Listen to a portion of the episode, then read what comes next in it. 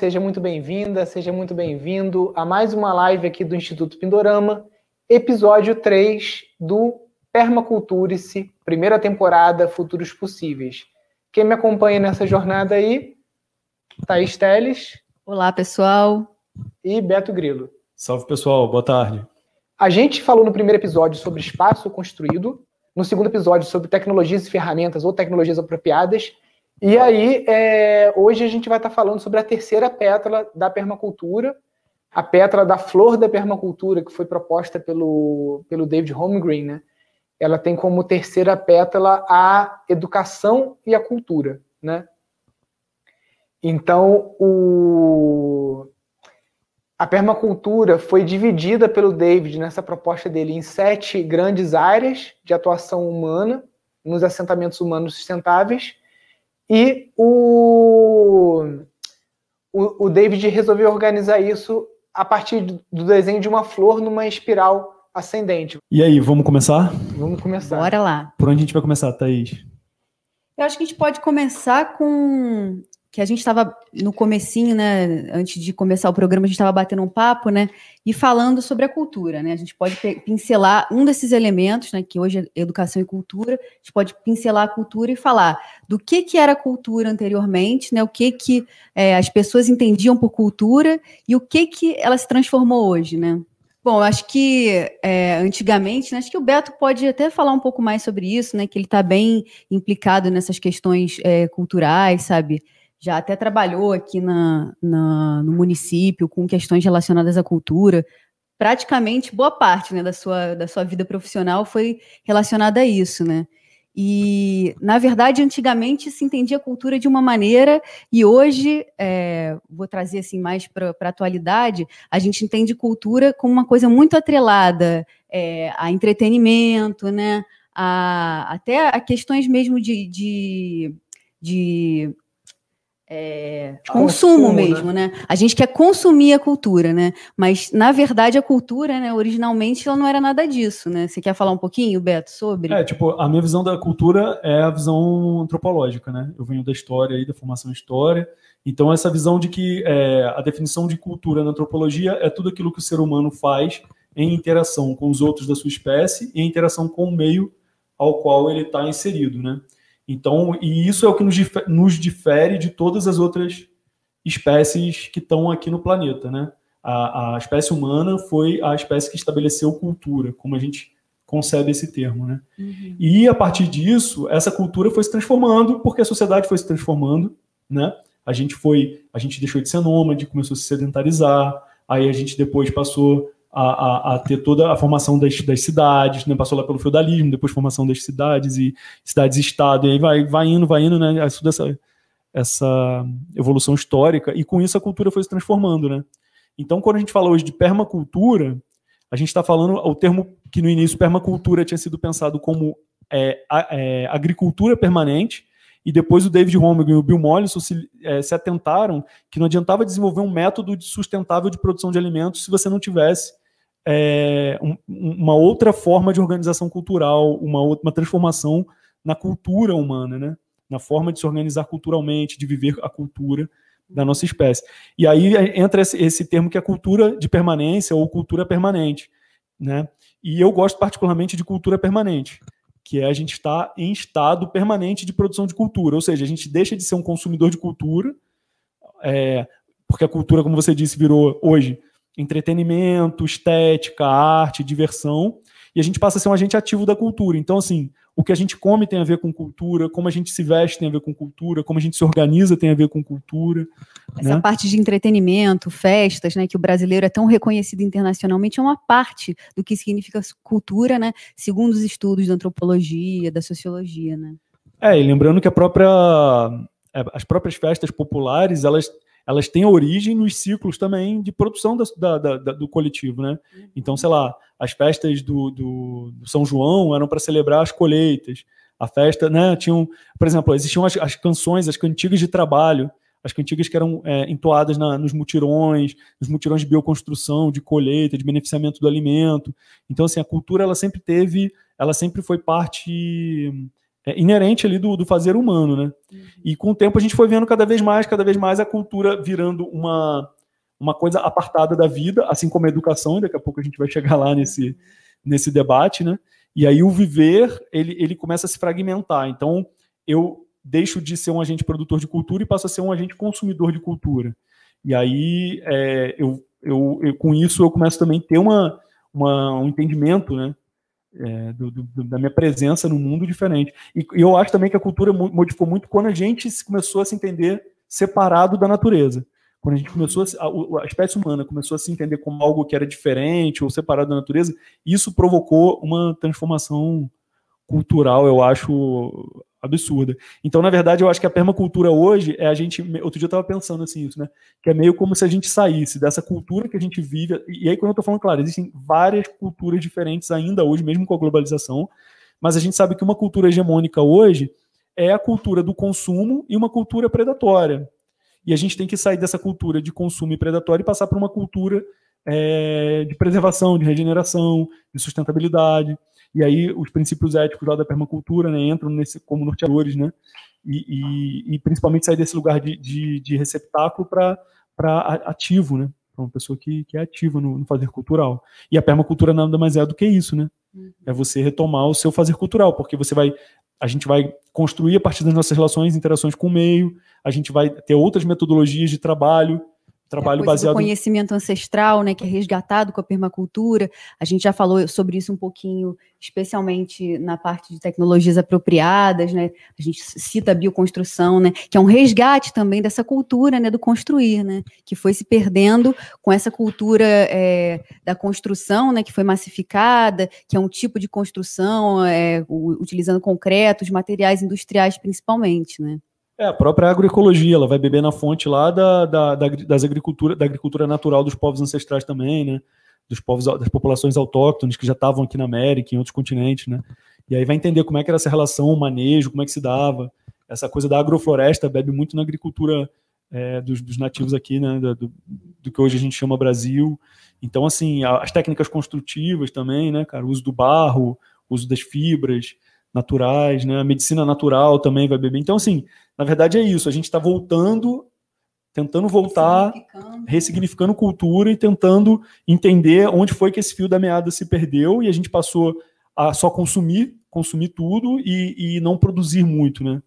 É, a proposta do David e do, do Bill é de uma nova cultura, né? Essa cultura da permanência porque a, a permacultura ela parte de algumas premissas, né? Uma delas é que é, a revolução industrial seguida da descoberta do plástico, do petróleo, de todos os derivados, ela moldou as tecnologias e o avanço é, nosso como humanidade, né? Então você vê realmente um pico assim no, no gráfico e a partir daí começaram alguns problemas novos. Né? A gente vai falar que não tinha problema antes, porque a gente sabe que desigualdade social, uma série de coisas já existiu também muito antes da Revolução Industrial e da, do domínio do petróleo como um material é, que fornece energia, que se molda, porque o plástico é uma coisa fantástica, né? Até esses dias a gente fez uma postagem no Instagram falando do plástico e alguém falou assim: ah, não tem nada de errado com plástico, o problema é o que o ser humano faz com plástico. Porque o plástico é um material barato, que se molda, ele é uma coisa, é, é, enfim, né, tem várias propriedades, só que o problema é como a gente está inserindo o plástico dentro de um. De a um escala, sistema. né, que o plástico é utilizado, é. né, que tem aquela coisa do plástico que é utilizado uma só vez. E agora, especialmente na, na pandemia, a gente vê isso, né? Uma máscara, uma luva que você usa e você joga fora, né? Sim, então. As... Não, não, só complementando. Então, o que, que o David ele propõe é que é, observando essas premissas de que a, a humanidade deu esse salto tecnológico, digamos assim, da, é, após a Revolução Industrial e o domínio do uso do petróleo. E ela começou a ir para um lugar é, meio que é, voando meio às cegas, sem entender de que existe um fenômeno chamado pico do petróleo, né? E esse é, um, um, é uma coisa natural que acontece de que em um dado momento isso pode ser daqui a 10 anos, 20, 30, as modelagens computacionais elas mostram datas diferentes, né? Embora tenha se mostrado que o pico de extração de petróleo ele tenha se dado é, por volta da década de 70. Então, depois disso, ele está ele tá meio que caindo devagar, mesmo com as descobertas de pré-sal, de vários outros reservatórios, só que a demanda de petróleo vai subindo. Então, você tem uma curva decrescente de disponibilidade de petróleo e uma ascendente, né? E o que... Demanda ascendente. Demanda ascendente. Então, o que acontece é o seguinte, é, em dado momento, vai ser mais caro você extrair o petróleo do que o próprio benefício que o petróleo pode te dar é, porque os poços vão tendo que ser cada vez mais profundos, uma série de coisas. Tanto que na América do Norte já se extrai o xisto petrolífero, né, que é o petróleo de, de montanhas. Eles explodem montanhas e tiram o petróleo que está grudado na rocha, que é um processo mais caro do que o de perfuração. Né? Tô, tô só contextualizando isso porque a permacultura ela, ela surge como uma cultura da permanência, ou seja, para o ser humano conseguir permanecer no planeta, desenvolvendo assentamentos humanos sustentáveis, essa cultura tem que mudar. Não pode ser a cultura atual que virou a status quo aí no, no é, em todos os continentes, né? Do, enfim, da China até a América do Sul, você vê poucas diferenças. Né? Pois é, e acho que esse, esse é o grande ponto, né? Porque se a gente é, antes falava de uma diversidade cultural, a gente vê desde o final da década de 90 para cá uma tentativa absurda de é, homogeneização cultural. Né? A gente sabe que isso vem, na verdade, lá do, do, dos anos 60, com o estilo de vida americano, essa coisa né, do imperialismo cultural norte-americano, de colocar esse estilo de vida baseado em eletrodomésticos, no carro, né, que já vem um pouco dessa, dessa cultura também do petróleo.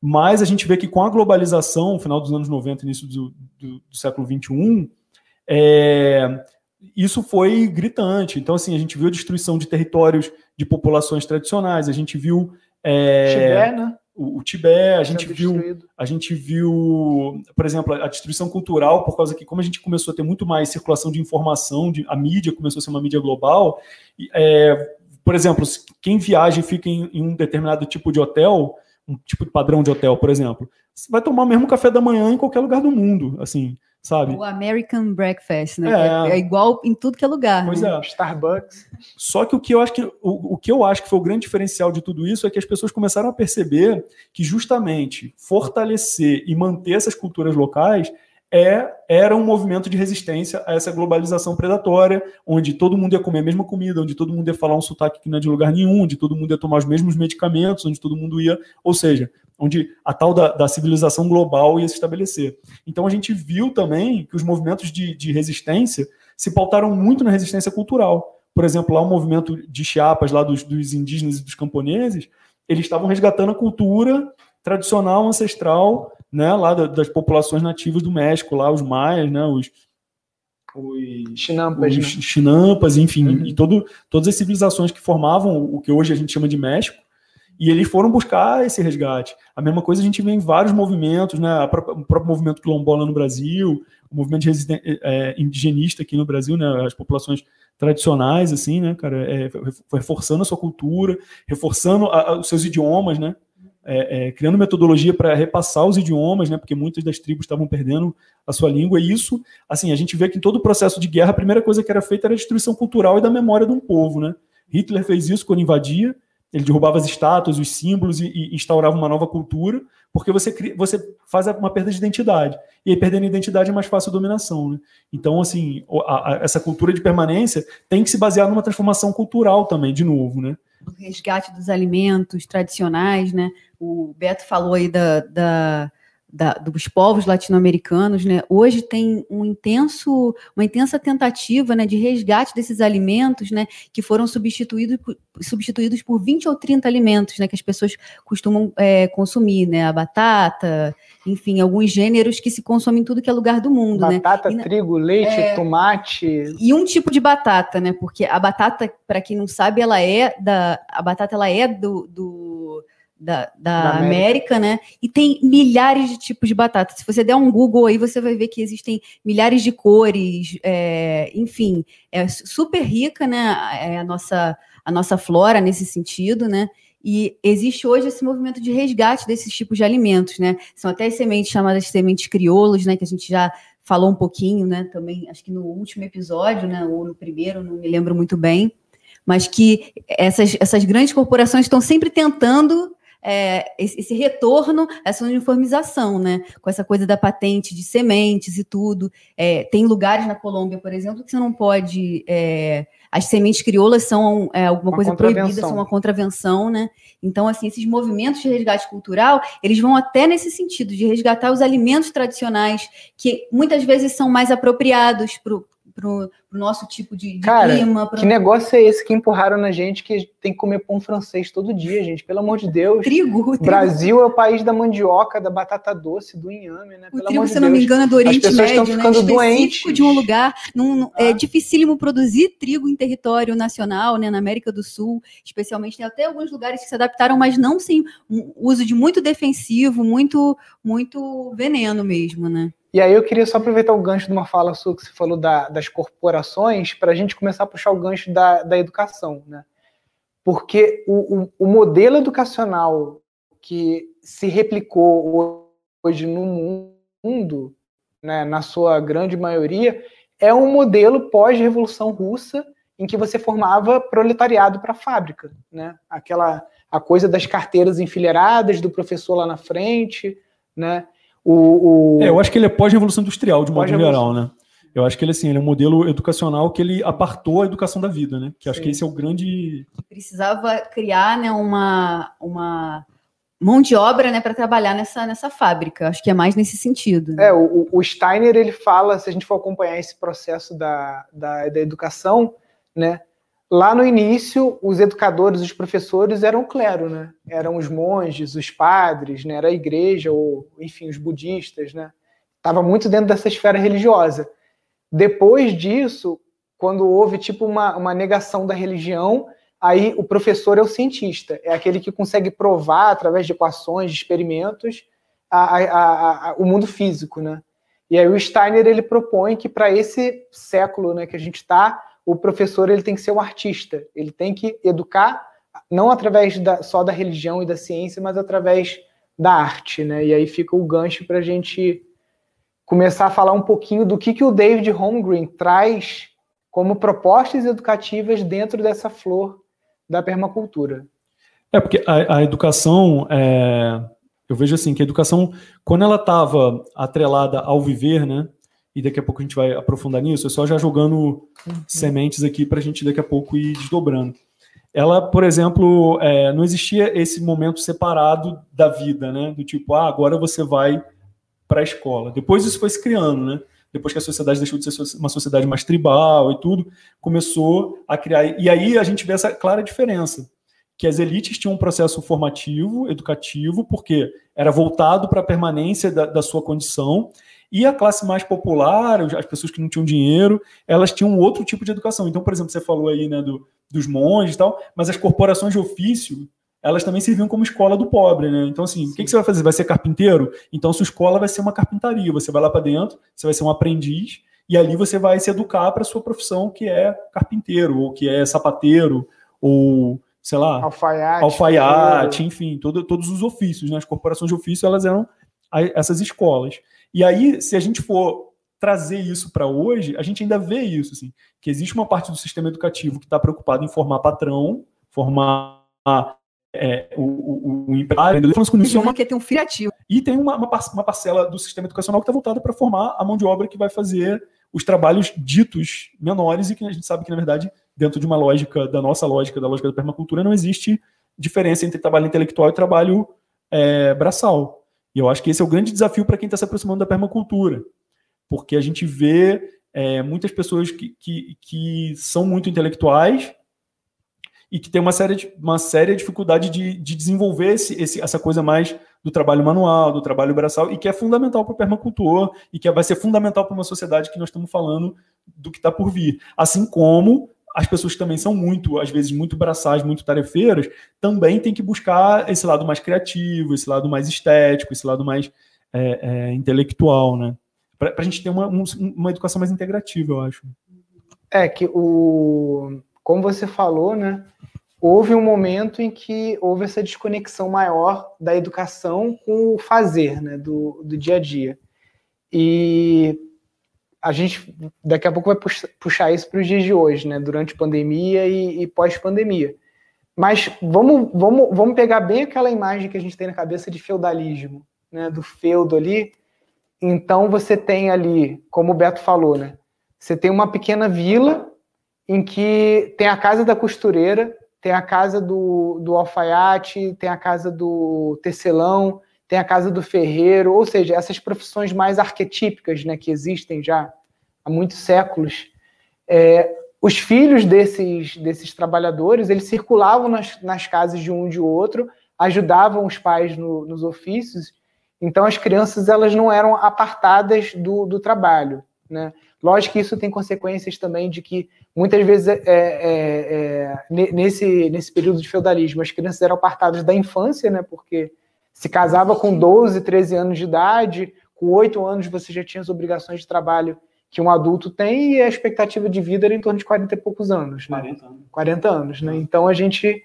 É, é, foi um momento da humanidade. Só que eu acho que é, a, a, gente acabou indo para um extremo em que a gente aparta totalmente as crianças hoje do, do trabalho. Elas, muitas crianças não sabem né, o que, que o pai e a mãe faz. Né? Ah, o papai e a mamãe vão, vão trabalhar, mas o que, que é que o papai e a mamãe faz? Não sabe o que, que faz. Né? É, e aí daí eu acho que é esse entendimento também de que nesse novo tempo e nesse novo devir que estamos aqui falando, é, cada um de nós tem também o seu papel de educador, né? A gente não, não é, menosprezando e nem tirando o papel e a, a, a, importância do professor, das pessoas que estudam a pedagogia, que tem um aprofundamento nesse fazer, mas cada um de nós é responsável também na sua na sua, no seu papel de educador através da sua, dos seus atos, das suas atitudes, do seu, do seu fazer, né? Senão a gente fica muito naquela coisa do faça o que eu falo, mas não faça o que eu faço, né?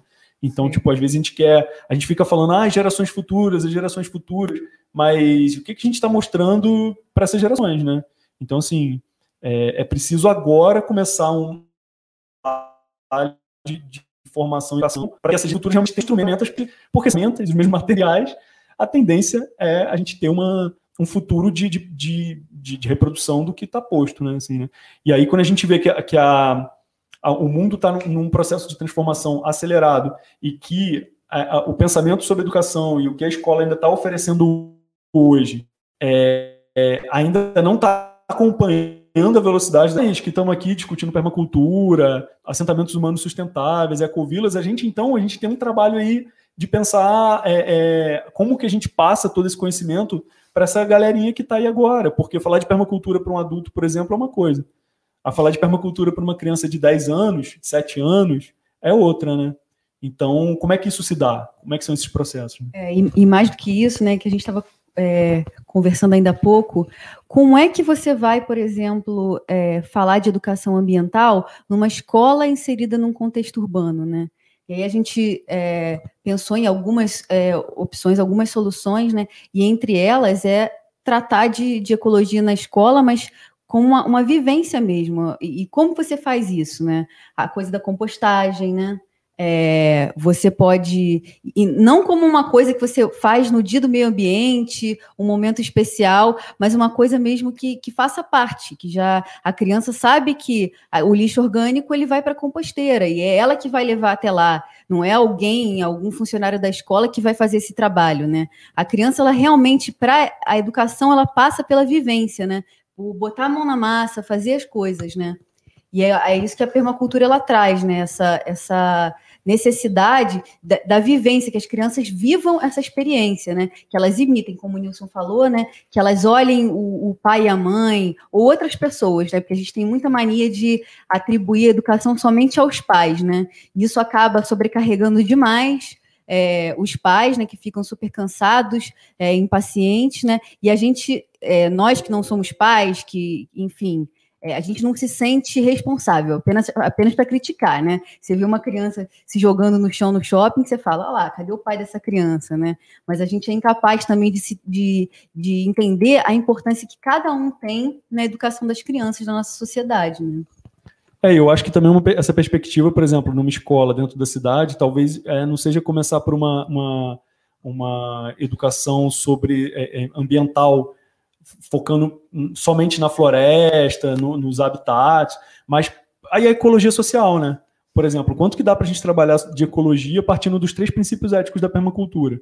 Cuidar do planeta, cuidar das pessoas e partilha justa do excedente. Isso aí dá margem para você trabalhar a ecologia social, entendimento de que, pô, gente, enquanto espécie, como que a gente está vivendo, como a gente se relaciona com os outros membros da nossa espécie. Você pode fazer uma correlação, sei lá, com um enxame de abelhas, com um formigueiro, né, cara, com o, os pássaros, com um bando de, de animais, com, enfim, você pode fazer essa observação. Como que os animais eles interagem entre si? Como que nós, nossa espécie interage, né?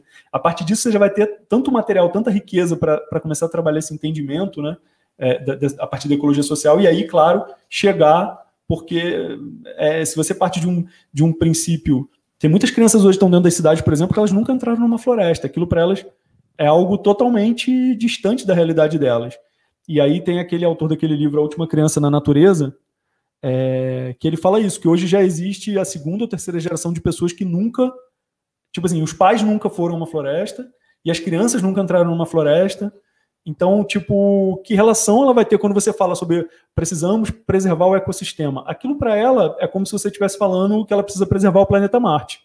Talvez ela tenha mais relações com Marte do que ela tenha com uma floresta, por exemplo, porque talvez ela tenha muito mais acesso a tecnologia, a ficção científica, do que ela tem sobre, por exemplo, a riqueza de uma floresta, de diversidade de vida, como se dá a, a floresta, entender que a floresta não é só um aglomerado de, de, árvores, que aquilo ali tem um monte de coisas. E eu acho que ela só vai entender isso a partir do, do entendimento do lugar dela também, né? Assim, do, do, desse lugar de, de, de, existência dela, que é a cidade, né? E quais são as relações ecológicas que acontecem na cidade ou não, né? Por exemplo, também. Né? É que aí essa educação ambiental a gente veio falando no, no carro, né? Que em muitas escolas, a educação ambiental se resume dia da árvore, dia do índio, dia do meio ambiente. E o resto do ano inteiro não existe nada que conduza esse, esse pensamento entre as crianças. Então, mais uma vez, só contribuindo com esse, essa divisão homem-natureza, né, que é onde a gente começou a ter problema. É, e aí no máximo também essa coisa de, ah, vamos separar o lixo, mas ah, muitas vezes não, não, não, há uma reflexão sobre a origem desse resíduo, né? O que, é que a gente pode fazer para diminuir esse resíduo? Que alimentação nós estamos fazendo, que, né, que vai impactar menos. É, enfim, tem tanta coisa que dá para desdobrar dentro de uma escola sem necessariamente ser só essas datas comemorativas, o dia do meio ambiente, o dia da árvore. Mas especialmente nessa coisa mesmo da, gest da gestão dos resíduos, né? Que é um tema muito, muito caro, né? A população urbana e que especialmente ele encheu o saco os pais para fazer uma composteira doméstica. Ela vai questionar os, os, pais sobre como que os resíduos são, lida são lidados naquele lar. Então, assim, é, é super importante que sabe, não deixar de tratar sobre o assunto em nenhum momento e que as crianças vivenciem isso na prática, de fato, né? Eu acho que seria legal se a gente chamasse a Thaís para essa discussão. O que, que você acha? Já vamos. Hoje vamos a gente tem uma convidada especial aí, a Thaís Hot. Root. Rough. Rough. Ela vai falar já já aí sobrenome dela. Tudo bem? Fala. Opa. Fala, Thaís. Então, é Thaís Roth, que significa vermelho na língua alemã. Uau, ah. Thaís Vermelha. Thaís, é. Thaís Vermelha. Então, a Thaís aí é uma né, permacultora, educadora, Educadora Waldorf, né? É, com formação em antroposofia, pesquisadora. Bom, é uma coisa que é bem interessante e eu queria deixar registrado aqui para vocês é que quando eu morei, eu morei no Instituto Pindorama em 2018 e 2019, eu comecei a escrever o meu TCC à mão morando lá, né? E falando e sobre as observações que eu tinha a respeito desse meu trabalho na Escola Waldorf Rural Turmalina, que eu já vou contar para vocês como que foi, né? E a partir dessas observações que eu já tinha vivido lá em 2017 e morando no instituto, é que eu tive a ideia de escrever esse TCC que fazia um paralelo das atividades que aconteciam lá com as pétalas da permacultura. Então eu produzi esse trabalho, ele é um trabalho escrito, né? Quem quiser pode me pedir depois. E eu vou deixar de presente para o pessoal que está aí ansioso e, e gostando desse assunto de educação um vídeo que os próprios jovens falam sobre o que, que é esse educar, né? Como que eles se sentem fazendo parte dessa educação libertadora, vamos dizer assim. Bom, então o que acontecia na escola Waldorf é, rural, turmalina, né, e que eu fiz todo esse link com a permacultura, é que durante uma hora por dia é, nós tínhamos o trabalho em campo. Então, é, essa escola, ela funciona no período integral, dentro de uma fazenda, e as crianças, elas chegam e elas já vão acompanhar um adulto em alguma atividade. Então, uma coisa que é muito importante, que esse adulto, ele não precisa ser necessariamente uma pessoa assim como eu. Eu, eu sou uma pessoa que sou dedicada à educação, porque eu escolhi fazer o curso de licenciatura, licenciatura em ciências biológicas, dei aula de ciência e biologia na rede particular. Depois que eu fui estudando antroposofia, estudei permacultura. Mas dentro dessa comunidade escolar, é uma pessoa, é um adulto que está disposto a fazer com as crianças algum tipo de atividade. Então, por exemplo, pode ser uma pessoa que trabalha com marcenaria, né? Então, dentro da escola, nós tínhamos um pai disposto a trabalhar marcenaria com as crianças. Então, tem muito a ver com o que vocês já estavam conversando, que é essa formação para a vida, para a gente não apartar não só as crianças do trabalho, mas também as outras pessoas da formação das crianças, os outros profissionais, os agricultores, artesão, arquiteto, inclusive, né? Tem muitas pessoas que podem se envolver nesse trabalho. E aí, uma coisa que era muito interessante é que está muito relacionado com a permacultura. A gente aprende a fazer leitura de paisagem junto.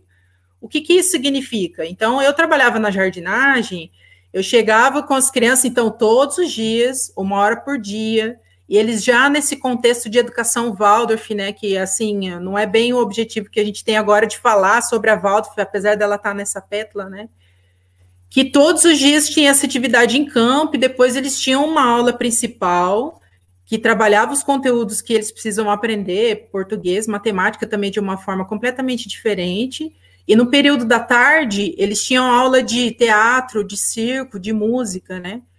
Então, uma coisa que, assim, aprender a fazer a leitura de paisagem. Eu cheguei para trabalhar na jardinagem. O que vamos fazer hoje? Então, era eu e mais 12, 13 crianças. Em uma hora, a gente tinha que dar conta da jardinagem. Então, a gente fica imaginando, nossa, como é que é isso, né? Então, eu olho para esse espaço. Esse espaço precisa ser aguado? Ah, então, a gente precisa de pessoas que vão pegar o regador, vão encher o regador e vão passar nos lugares onde está precisando de água. Então, a gente já vai separar o que? Essas ferramentas. Ah, a gente vai fazer um canteiro novo, né? Na sala do quarto ano, por exemplo, né? Ah, então o que, que a gente precisa para fazer esse canteiro novo naquela sala? Ah, a gente precisa do enxadão para poder fazer o buraco e, uma, e a boca de lobo para poder fazer o buraco mais profundo das, das, das mudas que são maiores, né?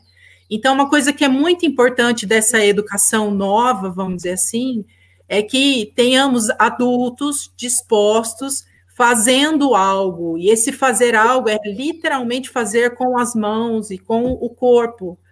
Então, para a gente, é, como vocês disseram, né? Como que a gente vai fazer essa formação nova, né? não dá mais para ficar limitado só em um dia, né? No dia da árvore, no dia da, da água, né? E isso precisa ser uma coisa contínua, isso precisa ser uma coisa, uma coisa diária, né? Então, pode falar, gente, eu estou aqui, né, falando, podem... Não, essa é uma pergunta que a gente, foi uma, uma questão que a gente se colocou é, antes de começar o programa, né, porque uhum. agora a realidade de muitos muitas famílias né, tem sido homeschooling, né, com essa coisa da, da, da, pandemia, né? E a maior parte dos pais estão em homework, né?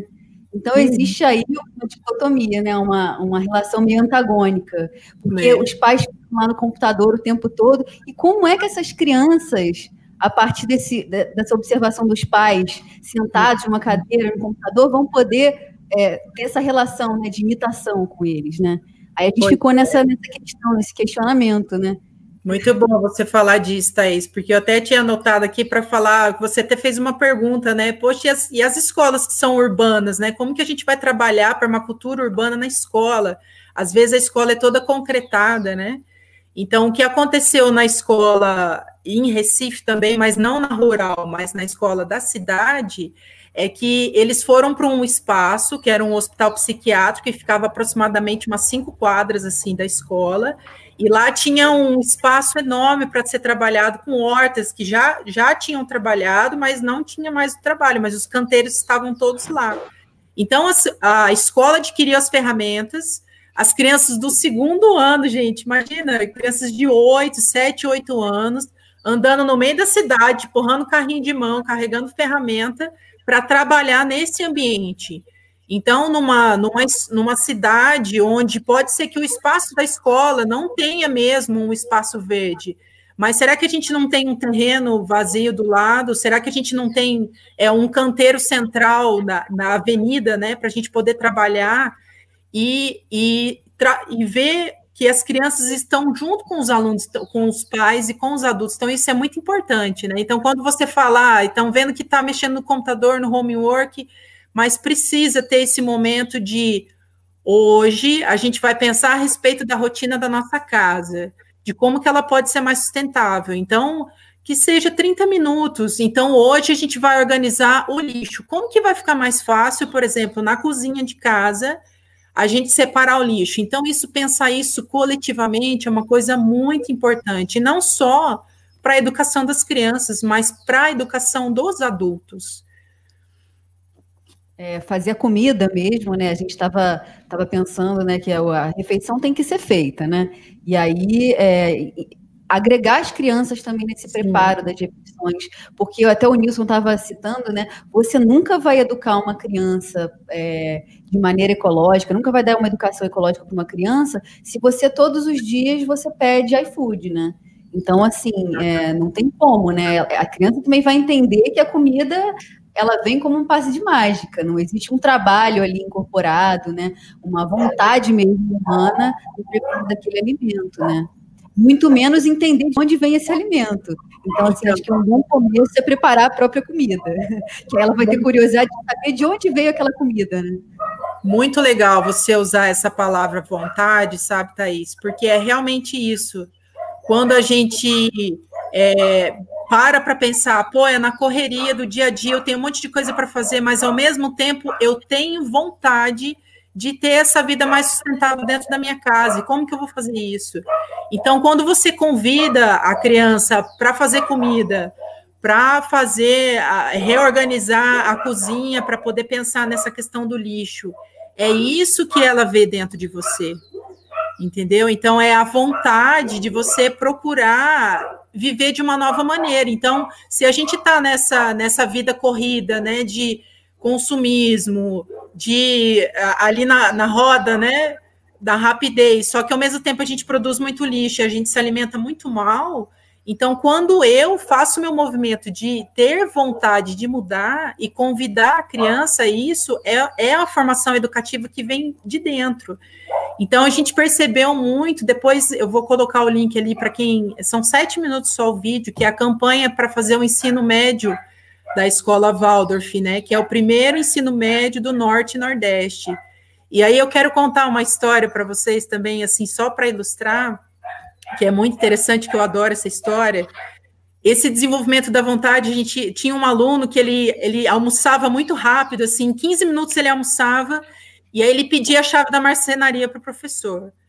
E o que, que aconteceu? Ele começou a criar lá na marcenaria. Então, imagina um aluno perdeu o horário de almoço para poder ir na marcenaria, que é um trabalho que ele já tinha feito de manhã, por exemplo, né? Ele tinha ficado uma hora no trabalho em campo, teve as aulas, mas ele sentiu vontade de voltar lá. E aí passou uns dias, ele apareceu com, com um escudo viking, assim, maravilhoso, e as outras crianças também começaram a, a, a querer estar na marcenaria, a querer fazer coisas em horários, em outros horários. Então, isso também é, mu é muito importante, porque nesse contexto do que a gente quer, como a gente quer que a nossa vida seja agora. Então, muitas vezes eu não sei como fazer isso. Então, como que eu vou criar essa nova solução? Então, chamar, convidar as crianças para também pensar a respeito disso, é assim, para mim foi um presente ter essa experiência nessa escola, porque eu não vejo é, como a gente educar, ter um, uma nova vida, se a gente não é, nos educarmos, né, primeiro, e fazendo junto, por isso que se chama esse entorno educativo, né? Porque eu sinto que eu estou fazendo parte de alguma coisa, porque eu vou mudar o meu viver, e ao mesmo tempo, ao meu redor está modificando, e eu estou fazendo parte dessa modificação ao meu redor. Então, primeiro com a nossa casa, depois ao redor da nossa casa, depois do nosso bairro e, consequentemente, na sociedade. E aí eu queria só pegar um gancho, porque a Mara Lúcia aqui está falando sobre a realidade da merenda escolar, né? que é uma realidade muito comum do, das escolas, né? O, a merenda escolar ser totalmente desconectada, às vezes, da cultura, né? daquela, daquela localidade e tudo mais. Então, o que, que pode fazer? Então, você falou, bom, primeiro, onde a gente tem controle? Na nossa casa. A criança toma café da manhã em casa. Então, que esse café da manhã em casa não seja café preto, pão e manteiga, né? ou, ou com margarina, pior ainda.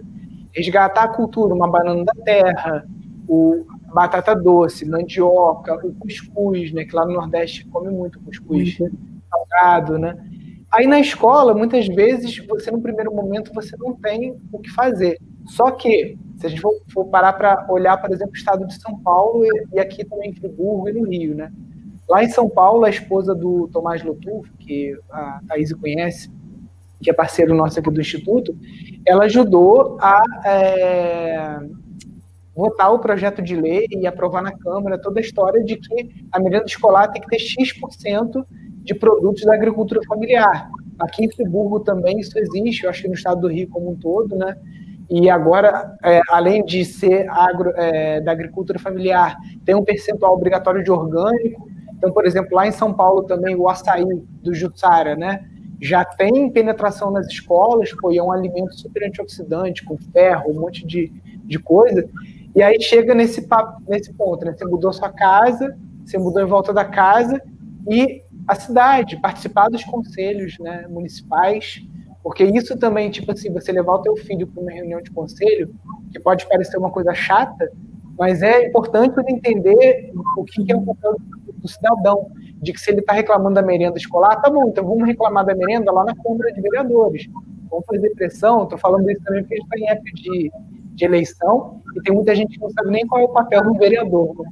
Acha que é, que é doar um saco de cimento e entregar a brita para ajudar um tirão de bairro, não é assim, né?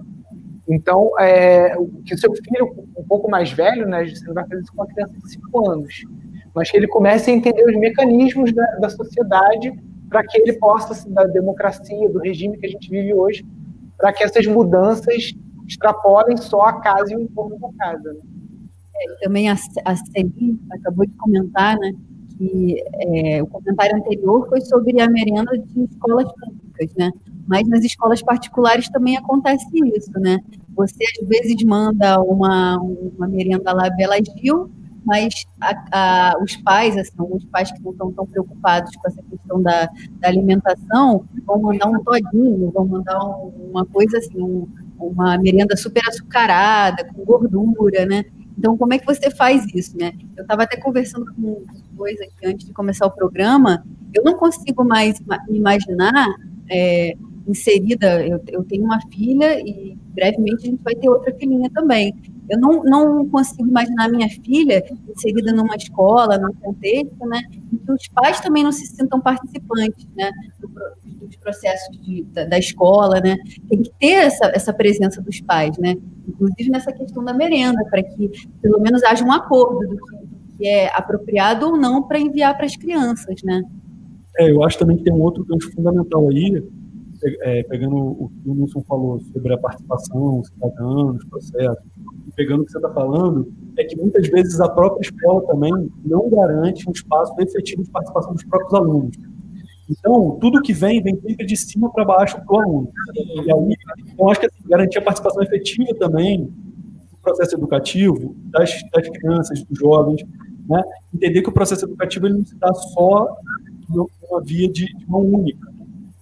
Então, por exemplo, é, se você vai falar de, de, segurança alimentar, tem que entender com, com, com, essa galera da escola ali o que, que eles estão comendo primeiro, por que, que eles estão comendo, o que eles têm para comer, porque também a gente fala de uma realidade do Brasil tem muito lugar que a merenda escolar é a única alimentação que a criança tem no dia, a única refeição. Então, talvez naquele primeiro, entre não ter nada o que comer e ter uma merenda que não é das mais saudáveis orgânicas, é melhor comer aquilo e ela nem está consciência também. Por que, que, por que, que falta alimento para uns, tem alimento para outros? Né? Assim, quanto que esse alimento viaja para chegar ali? Porque muitas vezes a própria, a própria, comunidade não sabe que pode produzir o seu alimento. Então, assim, e aí eu faço um link com o que a, Thaís estava colocando, eu percebo assim, nas duas, nos dois exemplos que ela deu, que um foi da, da escola indo fazer uma horta num hospital psiquiátrico, se não me engano. Então a gente está falando de uma escola que entende que a educação está para além dos muros, né? Que a educação se dá com, essa, com, esse diálogo e com essa interação com o meio, com a sociedade, com o entorno escolar, né? E também é, quando ela fala das famílias olharem, planejarem o seu dia, as tarefas, a gente está falando também de um olhar para dentro das famílias de entender, entenderem-se como parte de um processo educativo também. A relação familiar também é um processo educativo. E que esse processo educativo não está só lá na mão do professor, só lá na mão da escola, que é o que muitas vezes a gente vê até por, por, pelo cansaço que, que, a sociedade, o sistema causa na pessoa, de esgotamento de trabalho, tudo isso. Então a gente tem que falar de duas transformações fundamentais. Uma é a escola se entendendo, para além dos, dos seus muros e do, dessa dessa ilha pedagógica que a escola cria, e a família entendendo como agente ativo do processo educativo também das crianças. Né? E entender que a criança também é uma terceira conclusão minha dessa, desse rápido que seria essa coisa de entender que a criança também ela tem que ser ouvida no processo, ela tem que, né, é para despertar essa vontade, né, Thaís? O que, que, você acha? Né? Eu queria dar um exemplo é, de que tem educação e cultura, que é bem o tema, né, que a gente está falando, é, lá na escola aconteceu que eles têm aula de circo, né?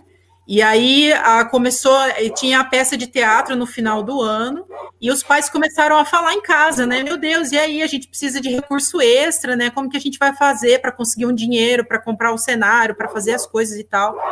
E aí as crianças que já não eram crianças, porque já eram oitavo ano, assim, tão pequenas, né? Já tem 13, 14 anos, junto com o professor, começou a pensar: olha só, vamos, a gente tem todo um, um treinamento de circo e a gente pode montar um espetáculo. E o que, que aconteceu? Eles montaram um espetáculo, foram até uma galeria de que era tipo um shopping, assim, ali perto da escola, montaram todo, fizeram apresentação, avisaram na praça de alimentação antes que ia rolar a apresentação, se apresentaram e passaram o chapéu. E conseguiram, gente, 700 reais para poder contribuir com a peça de teatro deles mesmos. Então, assim, é, tem a ver com a outra pétala de governança também, né? Que o que é, as crianças se colocam numa situação que é coletiva e que eles também têm ideias e, inclusive, eles conseguiram angariar recursos com as próprias ideias, isso com a ajuda dos próprios adultos. Então, essa cultura do circo, porque, mais uma vez, essa comunidade escolar ela foi formada pelas potencialidades das pessoas que, está, que estão ali, pelos pais.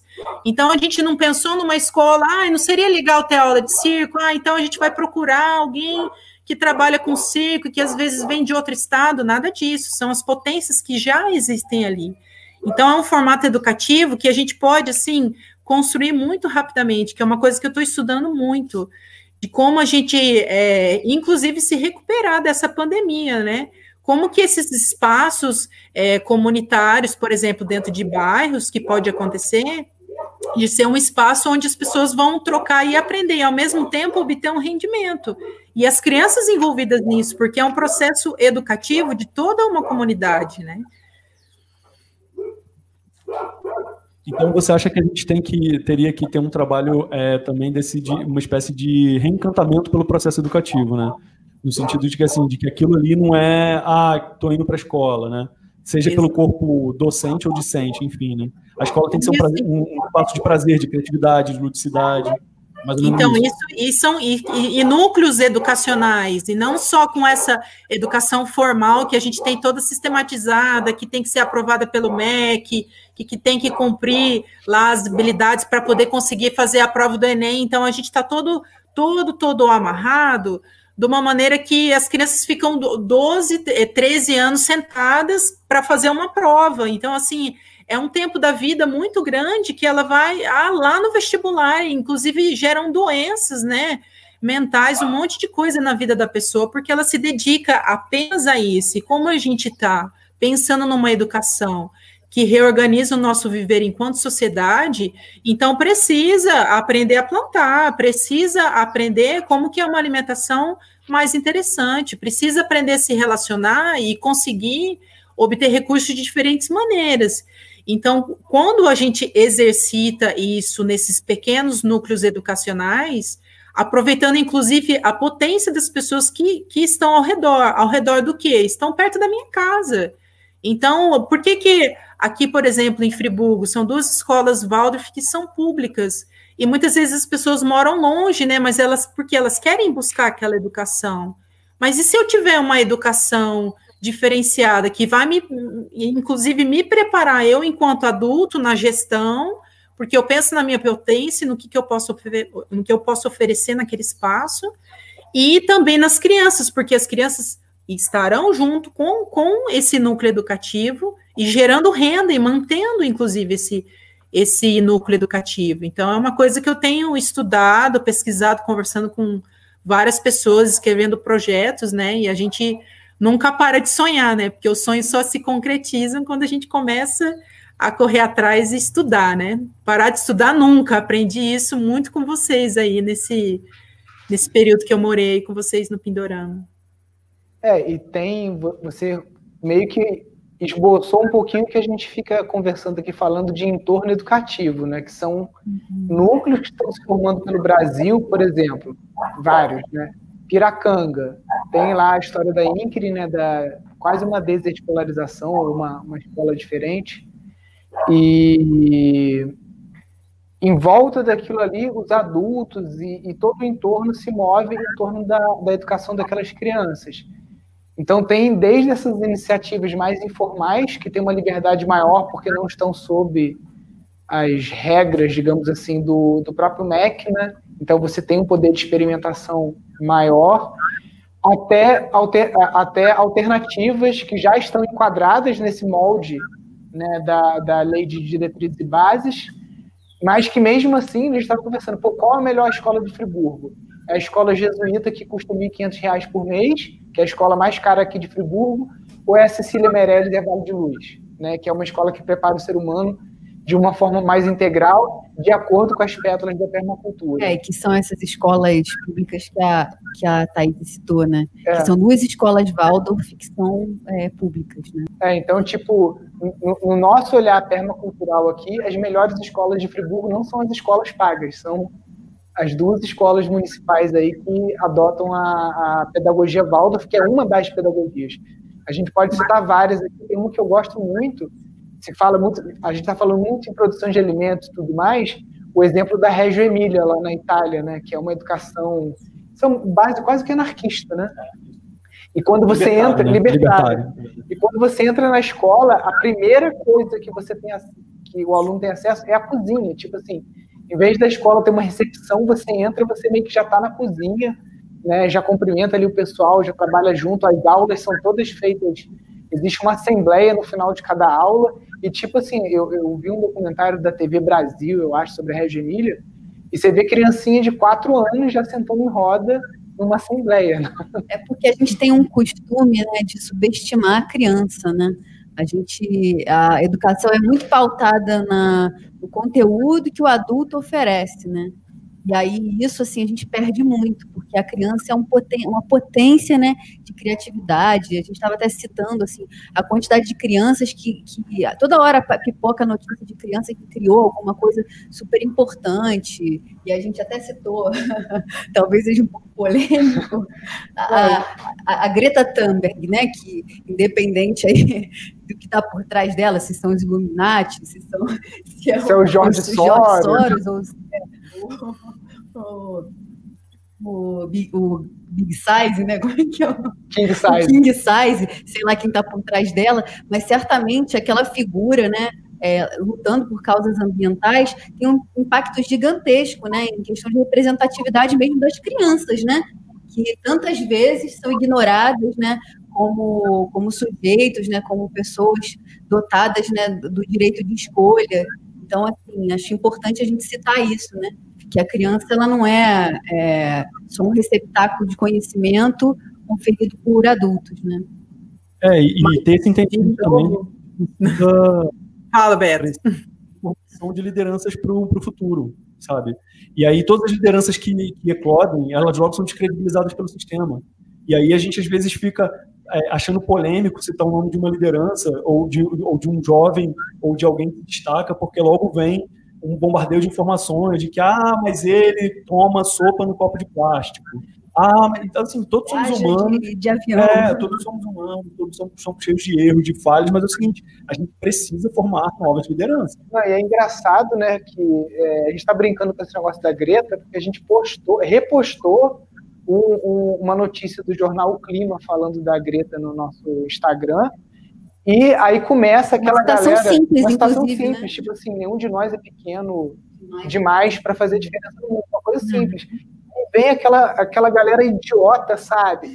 Ah, ela é esquerdopata, não sei o que, não sei o que lá. Gente, quem está por trás da Greta, todo mundo quer saber, né? Agora, quem está por trás de eleger um Bolsonaro no país, de colocar a extrema-direita no país em vários é, locais ao mesmo tempo, quem está por trás das megacorporações, ninguém pergunta. Agora, a pobre da menina né, que entrou lá, se tem alguém por trás dela bancando ou não, mas que criou um movimento digno, né? a pessoa falou, ah, mas o que a Greta faz?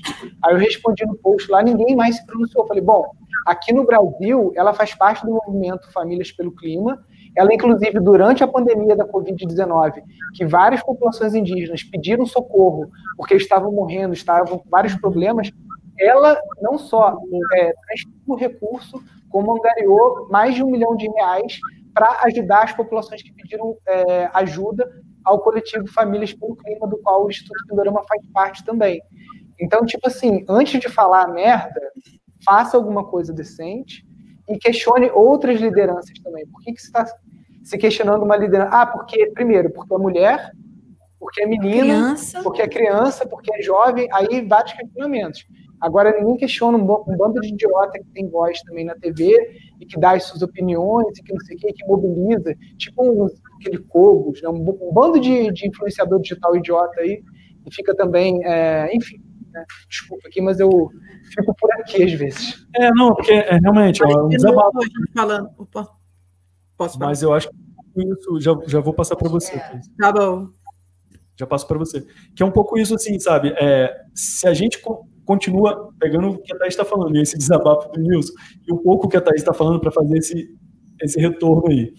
É, assim, a gente não pode falar de futuros possíveis se a gente não falar de que, de crianças e jovens e como a gente está preparando essas crianças e esses jovens para esses futuros desejáveis, possíveis, né? E, e aí se a gente... Elas querem. O que elas querem, exato. Por isso o movimento Friday for Future, que foi o movimento das sextas-feiras nas escolas, para discutir o que, que, o que, que aqueles alunos queriam que, que eles estão pensando, porque o futuro é deles, não é nosso, não é das gerações que estão aí agora com seus 60, 70 anos de idade. Não é, é dessa galera que está aí. E aí, que processo educativo é esse que vai permitir que eles estejam instrumentalizados com os desafios climáticos, sociais que estão se apresentando para eles, não é para a gente, né? Então, assim, a gente, antes do nosso cansaço e ficar descredibilizando, a gente tem que, na verdade, ajudar eles a se a criarem asas para voar, né, não, Thaís? Fala aí, fala um pouco aí de, de onde vem a vontade, como é que desperta a vontade num jovem? Fala aí pra gente, dá a chave Dá a chave, né? Então, eles têm uma vontade enorme, né? É justamente isso que vocês estavam falando, que a gente sempre é, diminui, eles têm uma potência muito grande, eles acabaram de entender as mazelas da, da do mundo, né? E a gente fala, não, mas não adianta você ficar com esse papo, todo mundo é assim, não adianta você ficar querendo fazer alguma coisa, porque não vai dar certo. Um monte de gente já tentou e não, não consegue, né? Mas uma coisa que eu queria dizer que tem a ver também com cultura, quando o Nilson falou dos documentos oficiais, né? Existem nos documentos oficiais abertura para a gente conseguir, enquanto, vamos dizer, escola, né, para poder ter uma coisa assim regulamentada, funcionar, desce de maneira completamente alternativa. Só que existe essa cultura de que a formação tem que ser para a prova do vestibular. E aí ficou, ficou uma coisa tão, tão que assim, as escolas só fazem isso, elas não fazem outras coisas. E assim, eu tenho certeza de que quando as crianças, se acaso elas desejarem prestar uma prova de vestibular, se elas tiverem uma formação muito mais rica e muito mais completa, quando elas fizerem se a vontade, né, como você acabou de falar, né, Beto? Eu tenho vontade de prestar vestibular. Então, ah, então ela vai fazer um cursinho preparatório para fazer a prova e entrar. Só que a gente viu que essa lógica, é, ela aconteceu de uma maneira que, poxa, a, a prova do Enem, ela tem 90 questões, é, fica ali quatro horas para fazer, assim, é exaustivo aquilo, são quatro dias de prova, várias etapas, e por isso que a educação ficou dessa forma, em que a, a criança passa 10, 11 anos se preparando para aquele momento. E sendo que não é nem só culpa dos documentos oficiais, mas dessa cultura que foi indo é, de ano em ano, que a melhor escola é a que tem os melhores índices de aprovação no Enem. Sendo que a gente olha que os índices que, que fazem aquele ranking, né, eles são, eles são completamente assim, eles não abarcam todas as culturas sociais que existem, né? Inclusive tem é, os professores, o nível de escolaridade dos professores, nível socioeconômico, são outros números que entram ali.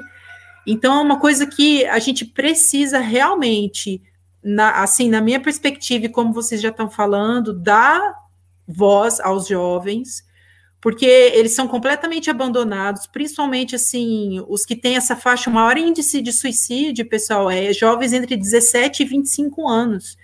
Justamente por isso que eu estou falando. Eu tenho essa potência, eu tenho essa vontade, mas eu não tenho uma educação que me ajuda a colocar todos esses meus questionamentos, que me ensinaram a fazer alguma coisa. Ah, eu não quero fazer nenhuma profissão que tem no vestibular. Eu quero fazer uma outra coisa.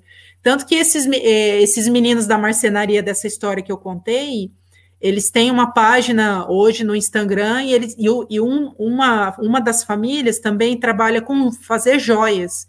Então, eles utilizam couro é, e metais para poder criar as próprias joias e eles vendem isso. E eles têm, hoje eles estão lá terminando o ensino médio, eles têm 15, 16 anos. Então, eles já estão procurando outras formas de viver, outras fontes de renda, utilizando a própria vontade e os próprios conhecimentos que foram oferecidos. Claro, porque eles estavam nessa escola, claro, porque já existe um contexto na família, né? mas eles foram acolhidos nesse sentido. Ninguém disse assim, ah, até parece que você vai fazer esse colarzinho aí de coração e colocar no Instagram e vai dar alguma coisa. Ninguém fez esse corte nessa potência que todo jovem tem. Então, essa vontade, Beto, que a gente desperta, que fala, ah, como que a gente vai despertar no jovem? Ele já tem naturalmente pela fase de desenvolvimento que ele está. É a gente que é mais velho que tem que parar de, de cortar isso. tal da educação para autonomia, né? Que é tão difícil hoje a gente pensar nisso, né? No, no, na, no contexto que a gente vive, né? A gente cria seres humanos para reproduzir comportamentos, para reproduzir práticas que são insustentáveis para o planeta, né? O consumo. A gente prepara, na verdade, consumidores hoje em dia, né? Não pessoas que possam pensar de maneira autônoma, né? Criativa, que possam romper com essas práticas, né? Que já deveriam ter sido ultrapassadas, né? os marca, marcadores de X, né? Marcar X na, nas provas. É, é basicamente isso, né?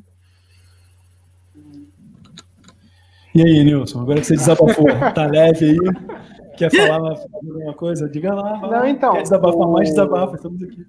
Interessante você falar da, da, da dos próprios. É, da flexibilidade da lei de diretrizes e bases, né?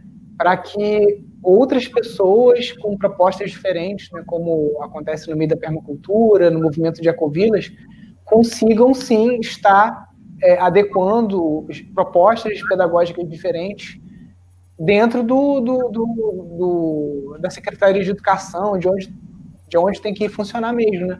A gente tem um exemplo aqui do lado, né, a, acho que você não chegou a visitar, que é a, a comunidade da Nova Terra, lá em Teresópolis. Chegou ah, Thaís foi lá, lá no Crescendo. Foi, sim. foi sim. E é foi uma escola que é aprovada pelo MEC, né? Agora está tendo um movimento lá para fazer uma, uma quadra poliesportiva coberta, porque é uma das exigências do MEC. E a, a, a líder lá da comunidade já demonstrou para a gente todo o, o a vontade de que essa quadra seja toda feita, a cobertura, de bambu e de uma forma ecológica, né? E as crianças já estão fazendo parte disso, elas construíram o tanque de tratamento do bambu, elas estão se envolvendo com a colheita do bambu, né? e é uma escola que está aprovada no MEC. Então, na, na verdade, o, o, essa escola que a gente quer fazer, né, ou, ou, se a gente quer mudar as escolas, só esbarra mesmo na, na, na, na vontade das crianças, na vontade dos adultos e na preguiça, né? Eu acho que esse, né? Esse entendimento de cada adulto é um educador. Então, por exemplo, as eco, o movimento das ecovilas. Cara, as pessoas vão viver em ecovilas, tem que entender que a ecovila vai ser um ambiente educativo e que tem espaço de manobra, inclusive, para isso acontecer de uma maneira dentro dos trâmites legais, né? Assim como, sei lá, um, um, uma pessoa que vai ter uma vida mais rural, como que ela pode se juntar com os vizinhos e propor outras perspectivas educativas e entender que também o tempo escolar, mesmo que a criança esteja indo para uma escola formal, tradicional, é uma parte do dia. Tem toda uma outra parte do dia, um monte de atividades e, e, e, e processos pode estar sendo startado também, né? acho isso. Mas, rapaz, é complicado isso. Se você pensa, é, para quem mora em edifício, deve conhecer bastante essa realidade. Quem mora em edifício e tem filhos, né, deve conhecer essa realidade, né? As pessoas não conseguem nem suportar a presença de crianças no andar de cima, né? Então, realmente não, sim, são desafios, né? É a educação assim. dos adultos mesmo que está em jogo, né? É. A coisa de aprender a conviver com, com, crianças, né? Aprender que também a sua função, independente de você ter ou não filhos, é, é de um educador também, né? É, e até uma prática, né? Se você vê, é, existe reunião de condomínio, você só vê adulto, né? Será que existe algum condomínio onde existe reunião de condomínio das crianças, por exemplo? Isso é um, é um, processo também formativo, né? um processo educativo, para as próprias crianças entenderem, às vezes, os processos do prédio, respeitar determinados espaços, porque muitos, muitos condomínios, muitos espaços urbanos não têm o mínimo espaço pensado e previsto para as crianças poderem brincar, se divertir, se socializar. Não, pelo contrário, pelo contrário. eu vi um documentário que o, o urbanista ele fala que a cidade ela é, ela, ela, foi, ela é projetada por pessoas que parece que odeiam crianças, porque ela não é nada segura para uma para uma criança. Na né? cidade não oferece esse espaço de liberdade né, para autonomia infantil e nem coloca a, a, criança de forma participativa nesses, nesses desenhos. Né? É, e também Mas... uma coisa que eu, que eu achei interessante é a construção de espaços seguros emocionalmente para o desenvolvimento também educativo e cultural das crianças, sabe? Assim, como que a gente constrói esses espaços que não são só seguros no sentido de não oferecerem riscos físicos, mas os riscos emocionais também, né? Mas acho que tem. E tem a ver com a cultura também, novamente, porque assim, eu tenho a cultura de exercitar ao meu pensar a respeito de que eu faço parte. Eu faço parte de uma sociedade, eu faço parte da minha casa, eu faço parte do processo de fazer comida da minha casa, eu faço parte do condomínio, eu faço parte de um lugar que tem crianças. Então, quando a gente também fala de espaço construído, fala, nossa, é uma, uma obra, né? Uma construção, tem ferramenta, é perigoso. Mas quando a gente tem as técnicas de bioconstrução, em que as próprias crianças podem se envolver em algum nível, a gente consegue olhar para eu faço parte desse processo de construção dessa casa. É claro que uma, pode ser que uma criança não consiga levantar uma marreta muito pesada, mas o que outra coisa ela pode fazer? Então, quando a gente se educa, e começa a pensar, porque a cultura tem a ver com que é, com a maneira como a gente pensa. Então a gente pensa e executa. Então, se eu penso que todos fazem parte, eu vou começar também a criar estratégias de inclusão. Então, eu não tenho mais essa visão de, ah, não, é como o Nilson falou, né? Um espaço arquitetado que não, não é seguro, não, aqui você não cabe. E isso também acontece com as pessoas que têm necessidades especiais, as pessoas que têm dificuldade de comunicação, é, dificuldade de mobilidade, né? Então, é, a gente tem essa sociedade em que só pode viver pessoas normais, pessoas que querem viver dessa forma, e as outras não, a gente exclui. Então, se tem a ver com cultura, tem a ver com forma de pensar e de agir, acho que o fazer parte é, é assim, primordial. É, e é isso mesmo, né? O problema não é com as pessoas que têm deficiência, o problema não é com as crianças, com as limitações. O problema é com a sociedade que não que não inclui essa, que não dá suporte para que essas, essas pessoas, né, essas crianças, essas pessoas com, com, com necessidades especiais possam também é, interagir, né? Possam fazer parte dessa sociedade, né? É, até uma coisa que você estava falando agora, Thaís, que me, me veio à cabeça aqui por que, que criança gosta tanto de carro? Né? Porque em muitas cidades, a única forma dela se inserir uma mobilidade é através do carro, porque não tem espaço para bicicleta, não tem espaço para andar a pé, porque senão ela morre. Fica imaginando tipo, a Avenida Brasil, uma criança que nasce por ali, tipo assim, não, ela, ela gosta de carro, ela quer ter um carro porque a única forma dela se inserir ali, né? Naquele também, mundo. E também a gente fica falando, a gente está falando aqui, e estamos, claro, falando sobre jardinagem, sobre horta, sobre o trabalho e tal. Mas eu fico pensando muito também sobre a questão do próprio brincar, né? porque é, o brincar é o trabalho da criança, né? tipo assim, a, a, até o brincar hoje, você acabou de citar um exemplo, por exemplo, que é a falta de um espaço de cidade na, nas cidades, né? A criança nasce num bairro que ela não pode ter na calçada, ela não pode, é, não tem um parque, não tem um jardim, não tem, não pode soltar pipa, não pode soltar pipa, não pode nem correr, porque às vezes não tem o um passeio público, né? não tem calçada, ela vai ter onde correr, brincar com segurança. Então, assim, e as próprias escolas, né? Como que esse, esse entendimento do brincar livre, né? Do brincar é, que, que, experimenta, porque é muito aquilo, o brinquedo que vem pronto, o, o tempo de 30 minutos, livre, livre entre aspas, para brincar, mas tem que ser um brincar cheio de regras. Os personagens que já são todos moldados nos desenhos animados, então ela só reproduz aquilo, ela não, não inventa mais alguma coisa, né? Então, também é, é, esse enfoque para brincar, assim, pensando na educação para um futuro possível, para um futuro desejável também, né? Os assentamentos humanos, os agrupamentos humanos, a, as instituições, a gente tem que começar também a ter um olhar mais mais atento para isso. Me né? lembrei agora de uma urbanista assim super importante, uma das, das urbanistas mais importantes do século XX, a Jane Jacobs. Ela falava sobre as dimensões da, das calçadas, né? Que deveriam ter é, é, uma largura suficiente que permitisse o brincar para as crianças, né? Mas as nossas cidades não têm isso, né? Mal dá para passar uma pessoa na calçada às vezes, né? Cadeira que a prioridade rodas. é o veículo, né? Cadeira de rodas também o Wilson está citando, né? Mas realmente assim, o brincar tem que ser na cidade, né? Nos espaços da cidade. É, um artista, se eu não me engano, foi o Silvio Meirelles, posso, posso estar enganado, que ele propôs uma intervenção na cidade que eu achei interessantíssima. Ele saiu pintando amarelinhas, aquele, aquela brincadeira de criança, amarelinha. Ele saiu pintando pelas calçadas da cidade. E isso já gerava uma ludicidade enorme na cidade, porque as crianças, principalmente, elas vinham, viam a amarelinha e ela, automaticamente ela já pulava a amarelinha. Os adultos começavam a lembrar da brincadeira da amarelinha e alguns adultos começaram a brincar. Então, assim, você também é, ter essa provocação lúdica na cidade, né? Que espaço é esse? É, é, como que eu interajo com esse espaço, né? Muitas vezes a gente vê os parquinhos, por exemplo, nas praças que estão totalmente sucateados, às vezes oferece até algum nível de risco, porque os brinquedos estão quebrados, com ponta de ferro, e, e, e não são tratados é, com, com, como deveriam ser, né? Mesmo os né? espaços né? para crianças, né? Parece que não foram feitos para crianças. É, pelos materiais que são utilizados. Né? A areia, a areia da caixinha de areia da praça, ou se pega hepatite, é tudo assim. Mas e, e, e nesse, nessa tua pesquisa aí, Thaís, como está contemplada essa questão do, do, brincar? Assim, você tem, tem um olhar para isso? Tem como se dava isso lá nessa escola, nessa escola rural? Essa, essas tarefas eram feitas com uma certa ludicidade é, ou não, ou tem uma certa é, disciplina para aquilo, mas também tem um espaço de ludicidade previsto? Como se dava isso lá nesse, nessa proposta? Então, nessa proposta, era muito assim, porque depende muito de como a pessoa está conduzindo, né? Tem, tinha algumas pessoas que eram mais assim, trabalho rígido, e a pessoa não se envolvia muito no fazer, mas ficava mais ali tomando conta, ah, fulano faz isso, não sei o quê.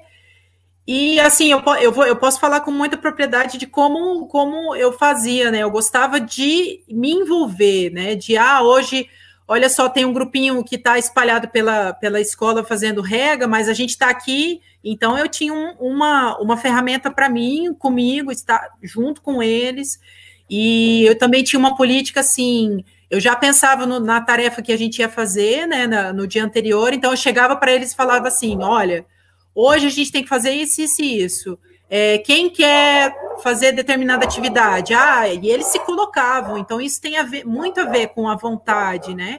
É claro que pode acontecer de ah, aqueles que queriam regar, porque eram 10 pontos na, na escola espalhados, né? De querer ficar passeando e tal. Mas aí eu falava para eles assim: ó, se vocês não regarem direitinho, as plantas vão contar depois que não está acontecendo a rega, né? Então, isso era uma coisa muito leve, muito suave, por causa da, da, minha relação com que eu tinha com eles. Então, isso é um pouco mais pessoal, vamos dizer assim, né? E eu acho que essa disciplina, a disciplina que a gente tinha lá era que todos tinham que trabalhar. Isso era muito importante. Então, acontecia, se acontecia de um aluno sentar, por exemplo, e falar assim: não, eu não vou, não me, se recusava totalmente a fazer a atividade. Então, aconteceu isso com, uma vez comigo só, e a gente sentou o grupo, né, e foi conversar, ouviu, e ele contou, né, por que, que ele não sentia vontade, aí ele começou a colocar porque ele não queria estar ali, estava com problema em casa, enfim. Então, eu acho que é, essa forma de trabalhar, Beto, que você está perguntando, é, tem muito a ver com o que estamos fazendo juntos. E para a gente ativar esse, esse fazer parte que a gente está comentando, porque ao longo do tempo, vamos dizer assim, né? Quais são os resultados que a gente vai ter desse tipo de educação? Então, se ao longo do tempo eu me sinto parte, eu vou começar a ver que o canteiro aqui em volta, ele não é mais o canteiro de um mês atrás. Ele não é mais o mesmo canteiro de seis meses atrás. Mas eu consigo, eu enquanto jovem e eu também enquanto adulto, eu consigo ver o quanto que os meus membros, a minha força de trabalho, altera o ambiente que está ao redor.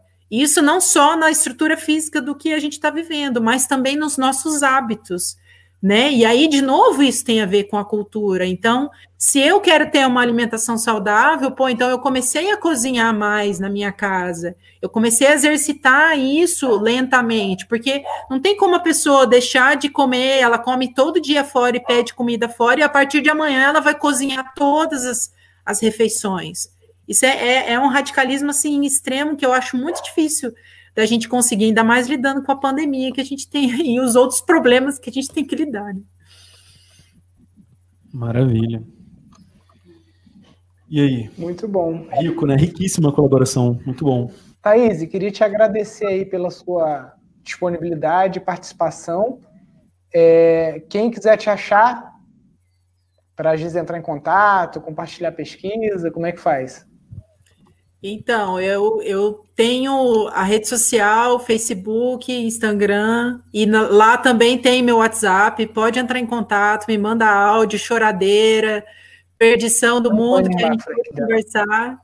E eu fico muito eu que fico agradecida pelo contato e estou muito feliz de participar com vocês desse programa que fala exatamente do, do que eu faço, né, da vida. Eu, eu sou professora, escolhi ser professora porque eu tive ótimos professores e e eles me inspiraram assim, que se eu fizesse por uma pessoa o que eles fizessem comigo, o que eles fizeram por mim, eu já estava muito feliz. E parabéns para vocês com todo esse empenho aí de estar tá toda semana conversando e falando com as pessoas. Gratidão, pessoal.